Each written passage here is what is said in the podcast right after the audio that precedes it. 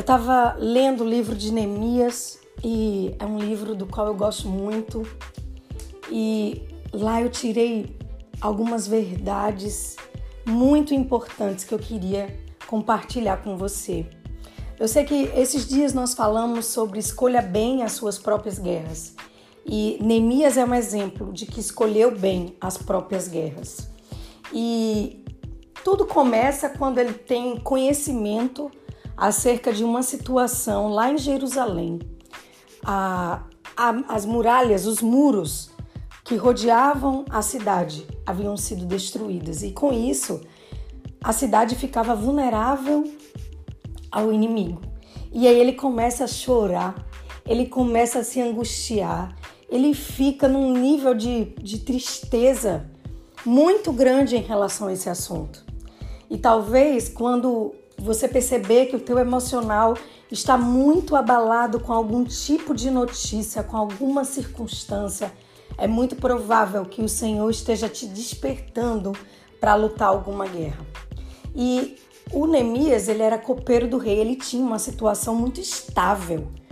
Ele tinha um emprego bacana, vamos dizer assim, e não teria por que ele se preocupar com alguém que estava lá em Jerusalém, longe de onde ele estava mas o Senhor trouxe aquele sentimento para ele sofrer e o emocional dele o impulsionou para um segundo passo. Algo importante, não adianta apenas chorar.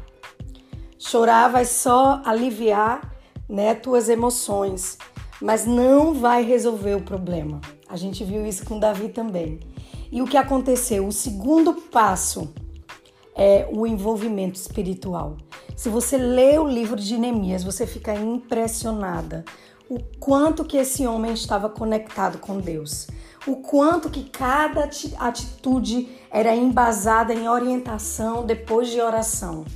É realmente um livro que você olha o quanto esse homem orou. E ele ia de acordo com a orientação que Deus dava.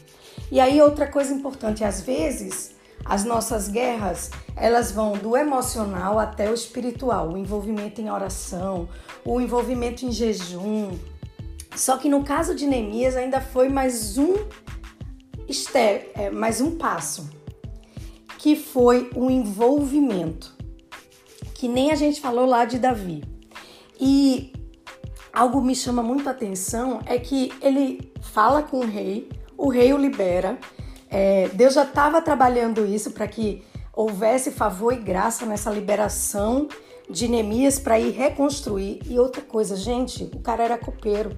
Ele não era engenheiro civil, ele não entendia de obra. O que, que esse homem ia fazer lá? Muitas vezes, quando Deus nos designa algumas guerras, a gente vai dizer: cara, eu não tenho nem condição, como que eu vou reconstruir uma cidade? Mas o que Deus já havia colocado naquele homem era suficiente para ele concluir aquela obra. Eu não sei quais são as guerras que você tem lutado, nem as guerras que Deus está chamando você para lutar. Esse homem aparentemente não tinha né, por que nem se envolver. E até o se envolver dele foi uma renúncia daquilo que ele estava vivendo num palácio. Ele abriu mão de benefícios, ele abriu mão de, de situações para ir se aventurar, entre aspas, lá em, em Jerusalém. E aí a palavra fala que ele sofreu muitas intimidações, oposição se levantou e ele conseguiu. E aí eu tô fazendo um resumão em 52 dias junto com a cidade, reconstruiu os muros que eram gigantescos. Então, se a gente percebe que Deus está nos levantando para guerrear algum assunto, alguma situação, não tenha medo, mas se envolva emocionalmente, se envolva espiritualmente e fique conectado com o Senhor do início ao fim da guerra. Não perca a conexão e se envolva no que for necessário no, no quando Deus orientar, se envolva fisicamente também.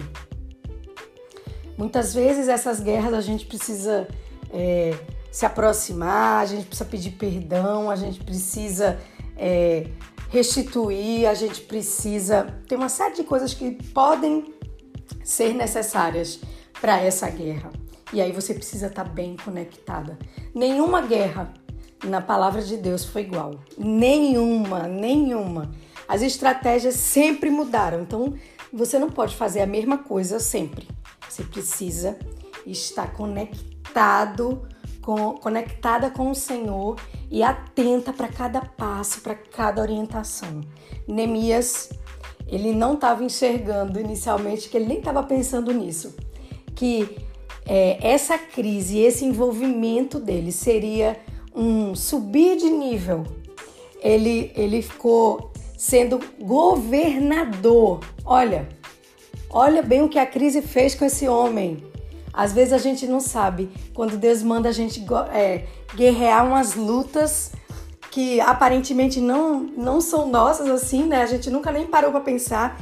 São exatamente uma promoção do Senhor. Então, querida, não tenha medo de, de guerrear, porque o Senhor nunca perde guerra. E certamente, quando você está lutando as guerras, está se comportando como Deus tem orientado, muito provavelmente será uma promoção. Ele de copeiro passou para governador e foi responsável em reconstruir as muralhas. E ainda teve um monte de coisa, fez reforma social, que é algo importantíssimo, é, fez reforma é, espiritual, as famílias começaram a lutar a partir das suas próprias casas. Eu vou fazer um vídeo sobre esse livro porque eu acho que ele é muito propício para o tempo que estamos vivendo. Mas não tenha medo de lutar as guerras, porque o nosso general, que é Cristo, nunca perdeu. Então vamos reconstruir o que nós precisamos em 52 dias. Que Deus te abençoe. Tenha um bom dia.